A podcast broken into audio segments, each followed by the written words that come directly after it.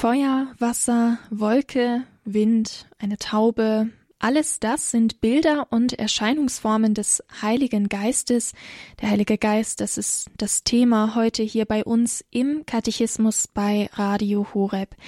Was wir glauben, der Katechismus erklärt, das ist der große Übertitel über diese Sendung und über diese Reihe, in der wir die Glaubenslehre der Kirche nach und nach uns anschauen, uns von Experten erklären lassen und da sind wir inzwischen angekommen bei der Nummer 137 im Kompendium in der Kurzfassung zum Katechismus der katholischen Kirche.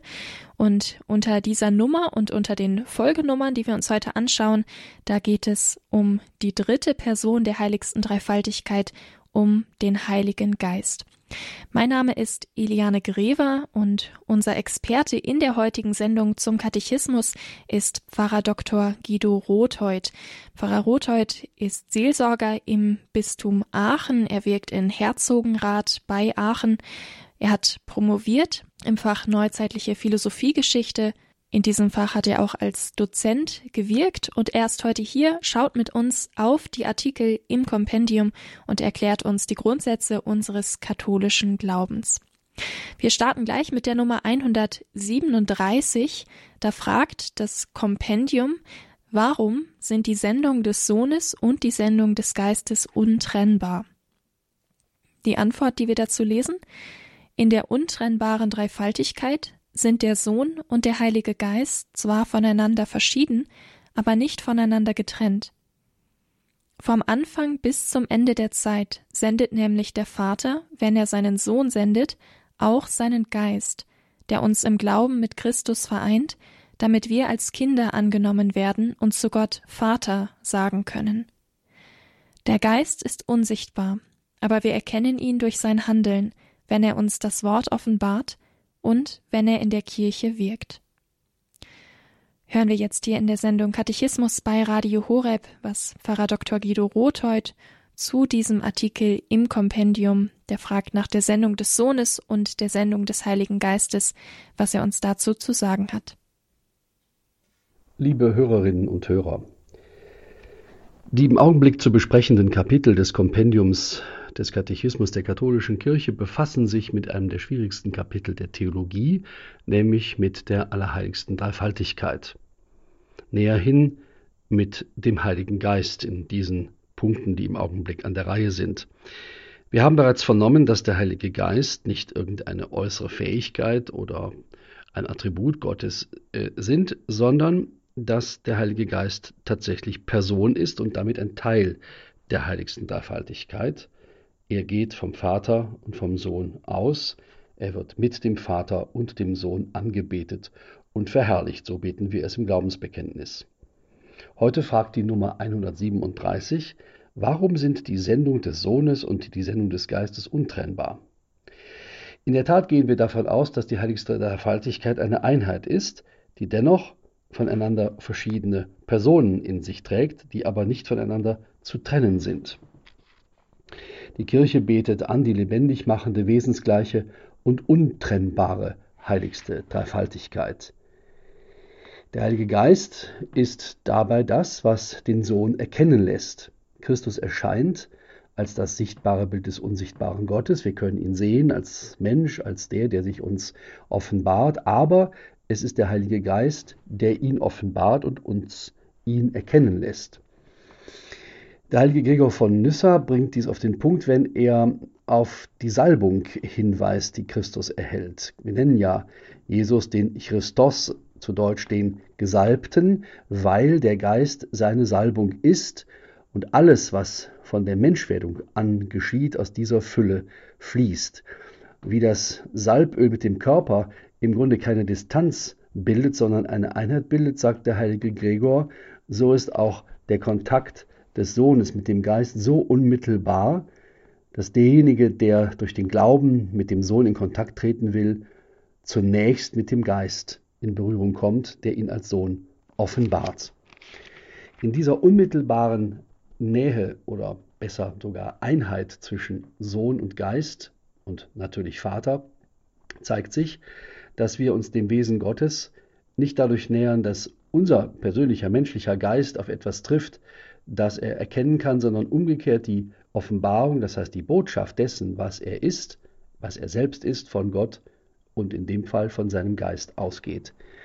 Deswegen können wir auch tatsächlich davon sprechen, dass die Kirche eine lebendige Glaubensgemeinschaft ist, die der Ort ist, an dem der Heilige Geist zur Erkenntnis Gottes führt. Denn der Geist Gottes ist der Motor der Kirche.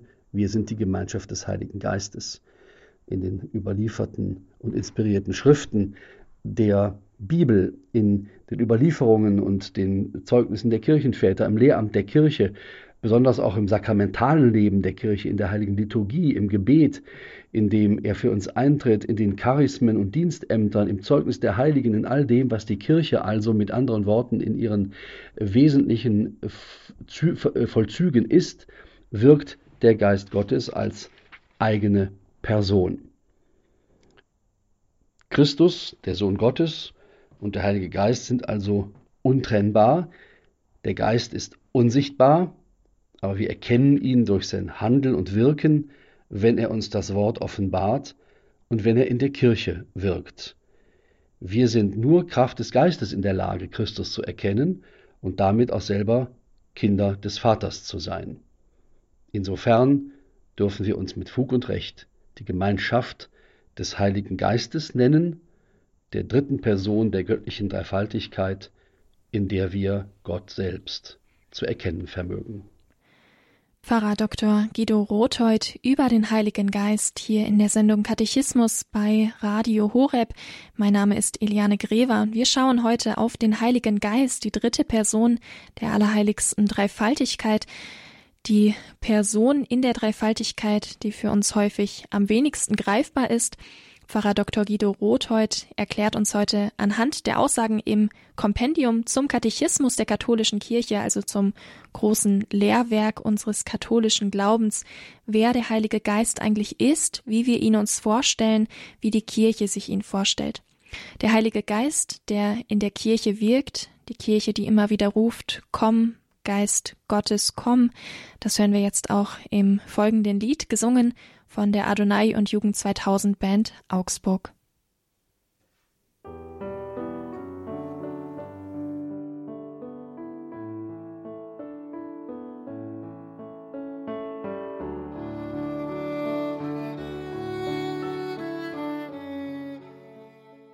Komm, Geist Gottes, so singt es Adonai und Jugend 2000 Band Augsburg. Geist Gottes eine der Bezeichnungen für den Heiligen Geist. Im Kompendium der Kurzfassung zum Katechismus der katholischen Kirche lesen wir unter der Nummer 138, welche Bezeichnungen gibt es für den Heiligen Geist? Heiliger Geist ist der Name der dritten Person der heiligsten Dreifaltigkeit. Jesus nennt ihn auch Paraklet, also Tröster oder Beistand, und Geist der Wahrheit. Das Neue Testament nennt ihn außerdem Geist Christi, Geist des Herrn, Geist Gottes, Geist der Herrlichkeit, Geist der Verheißung. So steht es im Kompendium. Wir schauen jetzt mit Pfarrer Dr. Guido Rothold auf diesen Artikel. Er erklärt uns diese Bezeichnungen für den Heiligen Geist, bringt uns den Heiligen Geist so etwas näher hier in der Sendung Katechismus bei Radio Horeb. Liebe Hörerinnen und Hörer, die dritte Person der heiligsten Dreifaltigkeit, der Heilige Geist, der von Vater und Sohn zwar verschieden, aber nicht getrennt ist, hat uns in den letzten Nummern des Kompendiums des Katechismus der katholischen Kirche bereits beschäftigt. Wir hörten davon, dass er Person ist und wir hörten davon, dass eine Sendung von der Sendung des Sohnes untrennbar ist. In dieser Hinsicht hilft uns es ein wenig weiter zum Verständnis dieser Person des Heiligen Geistes die Benennungen einmal wahrzunehmen, die er im Laufe der Offenbarungsgeschichte in den Schriften und in der Tradition bekommen hat. Heiliger Geist, dieser Name, mit dem wir Vater und Sohn in ihm verbinden und verherrlichen, bedeutet von seiner Wortbedeutung des hebräischen Wortes Ruach so etwas wie Hauch, Luft oder Wind. Jesus gebraucht das eindrucksvolle Bild vom Wind zum Beispiel, um Nikodemus das ganz Neue dessen verspüren zu lassen, dass der Hauch Gottes der göttliche Geist in Person ist. Wobei wir auch hier aufpassen müssen, dass wir nicht diesen Hauch als etwas empfinden, was die Folge eines anderen ist. Es ist eine Eigenbewegung, die in Gott ist. Die neuerdings etwas moderne Formulierung, die Segensformel der Trinität nicht mehr Vater, Sohn und Heiliger Geist, sondern Vater, Sohn und Heilige Geistkraft zu nennen, ist von daher sehr verführerisch, weil es so aussieht, als wäre es nur eine Funktion oder eine Fähigkeit, die dort benannt wird, eine Fähigkeit von Gott. Nein, der selbstständige, der als Person existierende Heilige Geist wirkt aus sich. Und so nennt Jesus selbst ihn den Parakleten zum Beispiel, den Tröster oder Beistand oder den Geist der Wahrheit. Es ist derjenige, der aus sich tröstet und die Wahrheit bekundet und ist und der aus sich heraus die Menschen in die Lage versetzt, etwa Jesus Christus als den Sohn Gottes zu erkennen. Der heilige Paulus nennt ihn von daher den Geist der Verheißung, der also all das erschließt, was die Verheißung sagt, oder den Geist der Sohnschaft, der uns erkennen lässt, wer der Sohn ist, oder den Geist Christi, etwa im Römerbrief, oder den Geist Gottes. Der heilige Apostel Petrus nennt ihn den Geist der Herrlichkeit. Also immer ist dort bezeichnet eine Eigendynamik, eine selbstständige Handlungsweise dieses Parakleten, dieses Trösters, dieses Beistands, der uns nahe kommt und nicht bloß eine Eigenschaft. Wir könnten sagen, dieser und jeder Mensch besitzt eine besondere Stärke, eine körperliche Fähigkeit oder etwas, was eben ihn auszeichnet, aber das Ganze ist dann immer noch getrennt von ihm. Er ist auch unabhängig von dieser Fähigkeit ein Mensch, wogegen der Heilige Geist nicht nur eine Funktion Gottes ist, sondern eben eine Person, die mit den anderen Personen der heiligsten Dreifaltigkeit eine innige Einheit bildet. Insofern ist die Frage der Nummer 138 des Kompendiums des Katechismus der katholischen Kirche welche Bezeichnung es für den Heiligen Geist gibt, sehr zielführend, denn in der Nachfrage und in der entsprechenden Antwort der Namen, die wir dem Heiligen Geist geben, sich aufs Neue zeigt, was er ist, nämlich die dritte Person der heiligsten Dreifaltigkeit. Pfarrer Dr. Guido Rothold hier im Katechismus bei Radio Horeb über die Bezeichnungen für den Heiligen Geist. In der Folgenummer im Kompendium unter der Nummer 139, da ist die Frage nach den Sinnbildern für den Heiligen Geist. Und das Kompendium schreibt dazu, es gibt viele Sinnbilder.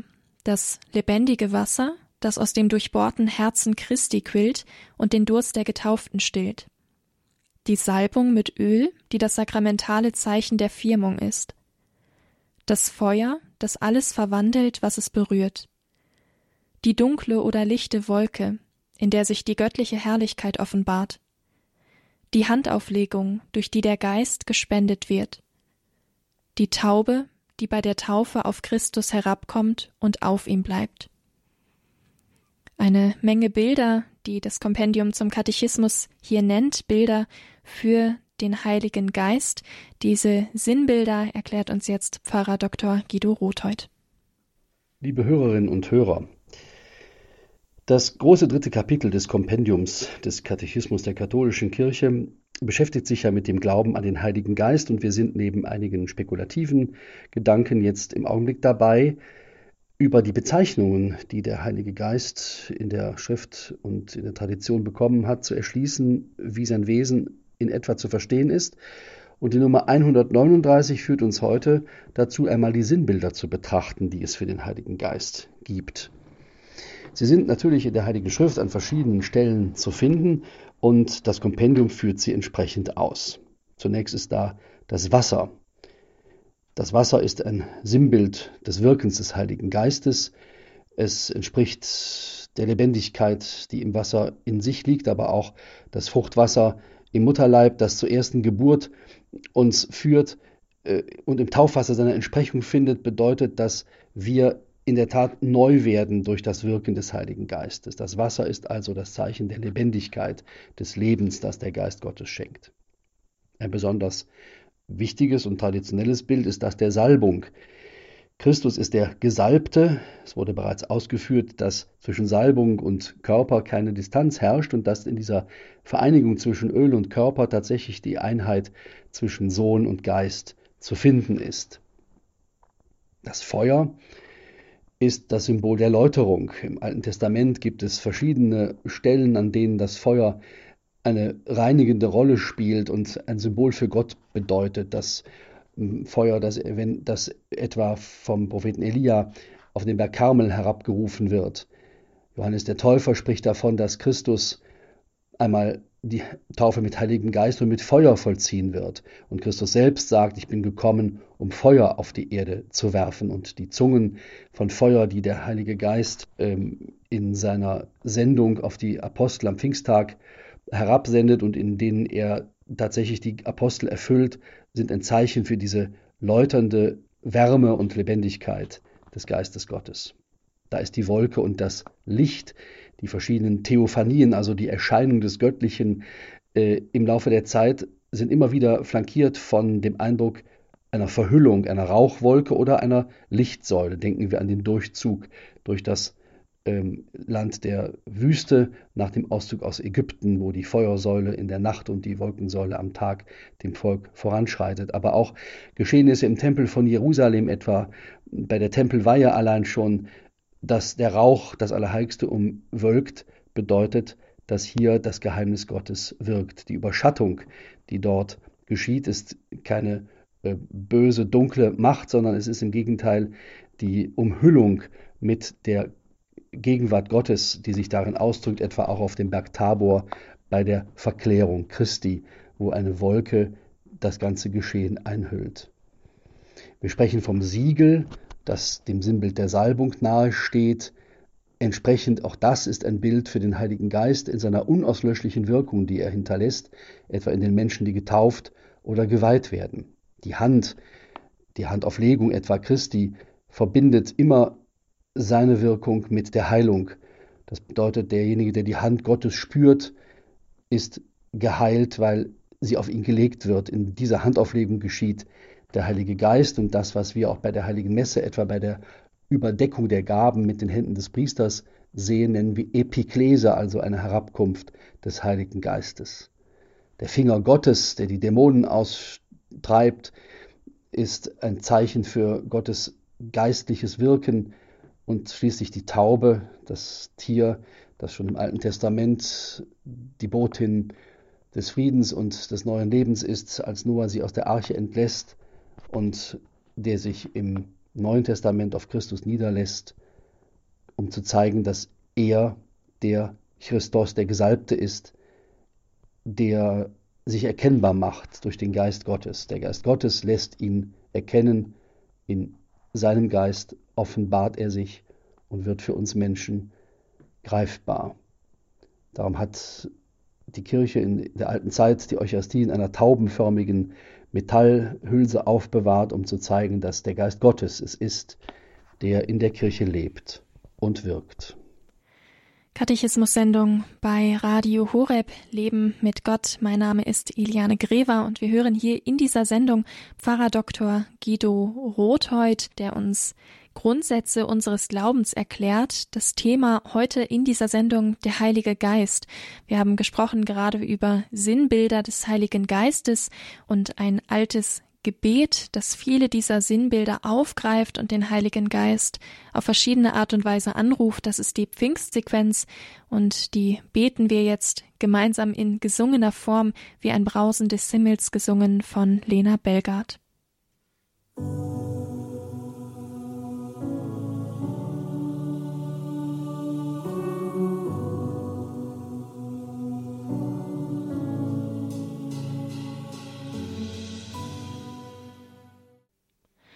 Der Heilige Geist, unser Thema heute im Katechismus bei Radio Horeb. Mein Name ist Eliane Grever. Wir schauen heute gemeinsam auf den Heiligen Geist. Pfarrer Dr. Guido Rotheut ist unser Experte in der heutigen Sendung, bringt uns den Heiligen Geist näher und das anhand der Artikel im Kompendium zum Katechismus der katholischen Kirche, in denen es um den Heiligen Geist geht. Im großen Glaubensbekenntnis, da beten wir, der Heilige Geist, der gesprochen hat durch die Propheten. Was das bedeutet, dazu sagt das Kompendium zum Katechismus. Unter Propheten versteht man diejenigen, die vom Heiligen Geist inspiriert wurden, um in Gottes Namen zu sprechen. Der Geist führt die Weissagungen des Alten Testaments zur vollen Erfüllung in Christus, dessen Geheimnis er im Neuen Testament enthüllt. Zu diesen Worten unter der Nummer 140 hören wir jetzt Pfarrer Dr. Guido Rothheut. Liebe Hörerinnen und Hörer, was bedeutet es, dass der Geist gesprochen hat durch die Propheten? Mit diesem Bezug auf die Formulierung des Glaubensbekenntnisses fragt die Nummer 140 des Kompendiums des Katechismus der katholischen Kirche tatsächlich noch einmal nach der Wirkungsgeschichte, wenn man so will, des Geistes Gottes in der Zeit. Die Propheten als Gestalten des Alten Testamentes sind tatsächlich offenbar bereits Mittler des Geistes Gottes. Der Heilige Geist, der nicht erst seit dem Wirken Christi in der Welt wirkt, ist schon tätig, seit Gott sich den Menschen offenbart hat. Natürlich gibt es eine Geschichte, denn der Mensch lebt ja in der Zeit und die Geschichte entwickelt sich bis zur Fülle der Zeit, wie es der Galaterbrief des heiligen Apostels Paulus sagt. Der Geist Gottes bereitet also auf eine bestimmte Weise auf den äh, Messias vor. Ohne Folge offenbart zu sein, sind beide schon verheißen, damit sie erwartet und bei ihrem Erscheinen aufgenommen werden. In diesem Kontext sprechen wir tatsächlich davon, dass der Geist Gottes zu den Propheten gesprochen hat. Unter Propheten versteht der Glaube der Kirche jene, die der Heilige Geist bei der Abfassung der heiligen Bücher des Alten Testamentes inspiriert hat, also begeistert hat, würde man mit einer freien Übersetzung des Deutschen sagen können. Darin unterscheidet die jüdische Überlieferung zunächst das Gesetz, dann die Bücher der Propheten selber, also das Wirken derer, die als Mittler zwischen Gott und den Menschen auftreten, sowie die Schriften, die Weisheitsbücher, besonders die Psalmen des Alten Testamentes. Hier ist der Geist Gottes bereits am Werk und insofern dürfen wir diese Schriften heilige Schriften nennen. In der Schöpfung bereits ist Gott am Werk, wenn er aus dem Ton der Erde menschliches Leben schafft. Und dann kommen Verheißungen an diesen Menschen, etwa Abraham, der entgegen aller menschlichen Erwartungen noch Vater vieler Völker werden soll. Der Geist Gottes bewirkt in ihm, dass er der Urvater wird und sein Glaube belohnt wird durch zahlreiche Nachkommen. Es gibt immer wieder Theophanien, sogenannte Erscheinungen Gottes, über die das Alte Testament berichtet, etwa gegenüber Mose oder Josua. Dennoch immer ist die Vermittlung des Geistes an diese Menschen, die wie Mittler zwischen Gott und der äh, Bevölkerung äh, stehen, etwas Vermitteltes, etwas noch Schattenhaftes, nichts Direktes. Es ist äh, eine Art von Vorformung, könnte man sagen, die im Laufe der Heilsgeschichte auf den Zielpunkt Christus hinläuft. Etwa das Gesetz des Judentums, das äh, der Katechismus als Zuchtmeister bezeichnet, um das Volk Christus entgegenzuführen, ist erst einmal etwas Inspiriertes, also vom Geist gewolltes, aber eben immer noch etwas, das nur eine Mittelsfunktion hat zwischen Mensch und Gott, dem Menschen helfen soll, zu Gott zu kommen. Der Mensch der ist aber schwach, er fällt, er fällt aus dem Gesetz heraus, er beachtet es nicht, er fällt damit aus dem Bund Gottes raus, äh, den äh, Gott dem Menschen angeboten hat und braucht deswegen immer wieder Versöhnung. Es kommt zum Exil im Alten Testament. Das Volk wird immer wieder verbannt und dann doch neu angenommen. Es gibt Abfall vom Glauben, es gibt einen heiligen Rest, der sich dann zu Gott bekennt und auf seinen Wegen geht, bis dann der Messias erscheint. Das Buch Jesaja kündigt ihn bereits an, wenn es sagt: Seht her, nun mache ich etwas Neues. Und in der Prophetie des Buches Jesaja hören wir, dass aus dem Baumstumpf Isais ein Reis hervorwächst. Und das ist dann tatsächlich Christus, der mit dem Geist eins ist. Der Geist des Herrn ruht auf ihm, sagt das Buch, der Geist, der Geist der Weisheit und der Einsicht, des Rates, der Stärke, der Erkenntnis, der Gottesfurcht. Insofern sind die Prophetentexte die Hinführung auf die vollendete Erscheinung des Göttlichen in der Trinität der Menschwerdung des Gottessohnes, der durch den Geist erkannt werden kann. Also, der Geist Gottes hat gesprochen durch die Propheten und das Herz der Menschen geöffnet für die vollendete Erkenntnis der Rettung im Messias Jesus Christus. Das sagt Pfarrer Dr. Guido Rothold. Er hat promoviert im Fach Neuzeitliche Philosophiegeschichte wirkt als Seelsorger im Bistum Aachen und ist unser heutiger Experte in der Katechismus-Sendung hier bei Radio Horeb zum Katechismus zu den grundlegenden Fragen und Grundsätzen unseres katholischen Glaubens. Ein herzlicher Dank an Pfarrer Dr. Guido Rothold für die Ausführungen heute zum Heiligen Geist, die dritte Person der heiligsten Dreifaltigkeit, häufig gar nicht so leicht zugänglich und so leicht zu fassen. Er hat uns diese dritte Person der heiligsten Dreifaltigkeit erklärt anhand vieler Bilder, Sinnbilder, Bezeichnungen, die es für ihn gibt. Ein herzlicher Dank geht auch an die katholische Wochenzeitung Die Tagespost. Durch die Zusammenarbeit ist diese Reihe möglich. Diese Reihe, was wir glauben, der Katechismus erklärt. Wir gehen nach und nach anhand des Kompendiums der Kurzfassung zum Katechismus der katholischen Kirche die gesamte Lehre des katholischen Glaubens durch, lassen uns diese erklären von echten Experten auf diesem Gebiet. Ein herzlicher Dank also an die Tagespost. Wenn Sie die heutige Sendung oder auch andere Sendungen in dieser Reihe, was wir glauben, der Katechismus erklärt, noch einmal nachhören wollen, dann schauen Sie gerne vorbei auf unserer Homepage horeb.org, dort dann im Podcastbereich der Mediathek unter der Rubrik Was wir glauben. Oder schauen Sie einfach in die Radio Horeb App. Auch dort finden Sie die Podcasts zu dieser Sendereihe und natürlich auch zu vielen anderen guten und empfehlenswerten Sendungen hier bei Radio Horeb. Mein Name ist Eliane Grever. Ich wünsche Ihnen weiterhin viel Freude mit unserem Programm, eine gesegnete restliche Woche und bis zum nächsten Mal hier bei Radio Horeb Leben mit Gott.